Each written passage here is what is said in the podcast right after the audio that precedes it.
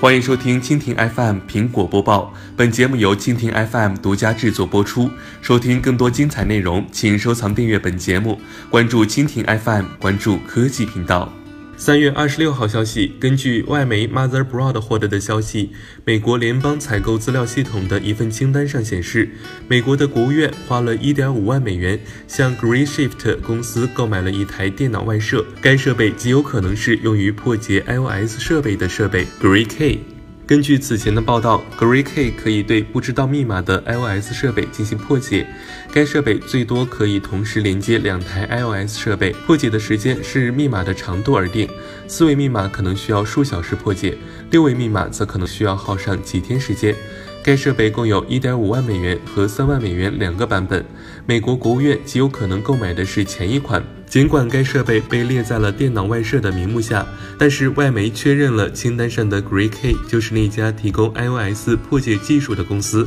因为该公司的联系方式和此前美国印第安纳州购买该破解设备的那家一样。根据清单上的记录，出资购买该设备的部门是外交安全局。截至目前，苹果尚未对该破解设备做出任何评论。以上就是本期苹果播报的全部内容，更多精彩内容尽在蜻蜓 FM。